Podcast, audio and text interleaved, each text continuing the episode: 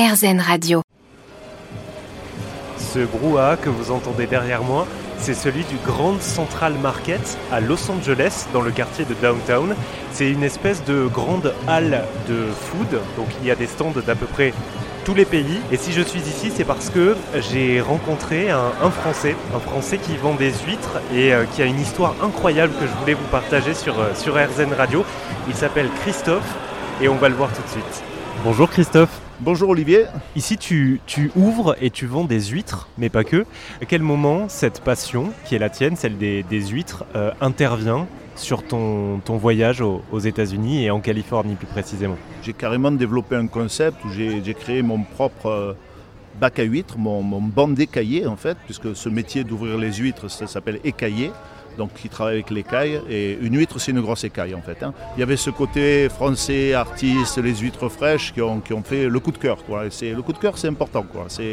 Voilà, ça, a commencé comme ça et après, euh, petit à petit, je me suis développé euh, une clientèle de restaurateurs qui m'accueillaient dans leur euh, restaurant. ça m'a permis de, de, de, voyager d'abord sur Los Angeles. En fait, j'avais des clients restaurateurs ou country club ou club de golf entre San Francisco et Santa Barbara. Donc, euh, il se trouve que j'ai commencé mon activité euh, de d'écaillé ambulant en 2008, ce qui correspond aussi euh, à la crise où les restaurateurs manquaient de clients et cherchaient des attractions, quelque chose d'original. Et moi, je ramenais quelque chose d'original.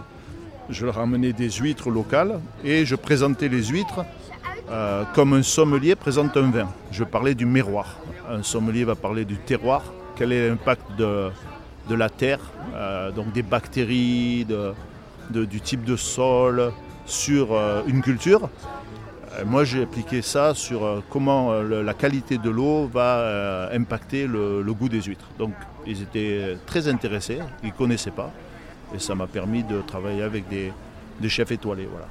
Merci Christophe. Je rappelle que euh, Christophe est écaillé à Los Angeles. Il tient un stand d'huîtres dans le quartier de Downtown LA.